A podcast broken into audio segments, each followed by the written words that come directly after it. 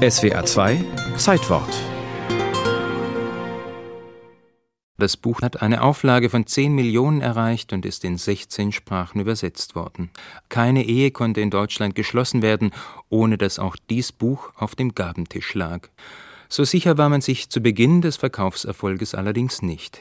Jedenfalls bestellte der Münchner EA Verlag gleich im Mai 1924 ein Gutachten, um den Wert des Buches einschätzen zu können, an dem seit acht Wochen Adolf Hitler arbeitete, der Chef der NSDAP, der auf der Festung Landsberg inhaftiert war Bestellt wurde das Gutachten bei Friedrich Maria Reese, dem Begründer der Sammlung Reese, und der dachte eher an eine kleine, exquisite Ausgabe für die 150-prozentigen Anhänger der Bewegung ich erkläre das für den Fall, dass die Verlagsbuchhandlung die Liebhaberausgabe des Hitlerwerkes in einer Auflage von nur 500 Stück nummeriert und von Herrn Adolf Hitler handschriftlich gezeichnet erscheinen lässt, das einzelne Buch heute schon einen Sammelwert von mindestens 500 Mark haben dürfte. Als der erste Band von Hitlers Mein Kampf am 18. Juli 1925 im Münchner EA Verlag erschien, hat kaum einer das Buch wirklich gelesen und ernst genommen und wer heute einen Blick hineinwirft, versteht unmittelbar, warum das so war. Hitler selbst hat später geschrieben Ich muss betonen, dass vielleicht der Hauptgrund, warum ich so wenig positiven Widerstand fand, für meine Gegner wohl in der vermuteten Harmlosigkeit, Undurchführbarkeit und damit auch Ungefährlichkeit meiner Aktion lag. Harmlos war mein Kampf ganz und gar nicht. Aber die wenigen Gedanken waren dermaßen verworren und unsystematisch niedergeschrieben, dass sie für einen halbwegs intellektuell geschulten Kopf reichlich abwegig erscheinen mussten. Hirnlose Spinnerei.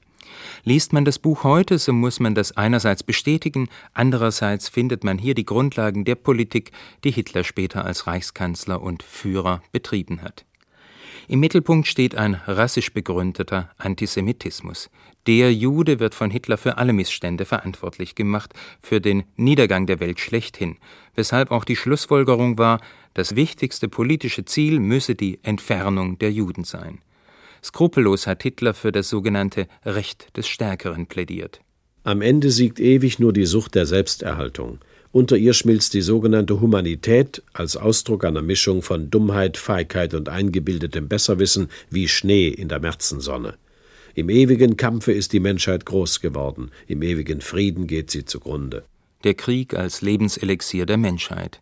Für Hitler war er das Mittel schlechthin, mit dem ein Volk seine Lebensgrundlagen erweitern konnte. In Mein Kampf gab er die Richtung bereits an. Wollte man in Europa Grund und Boden, dann konnte dies im Großen und Ganzen nur auf Kosten Russlands geschehen.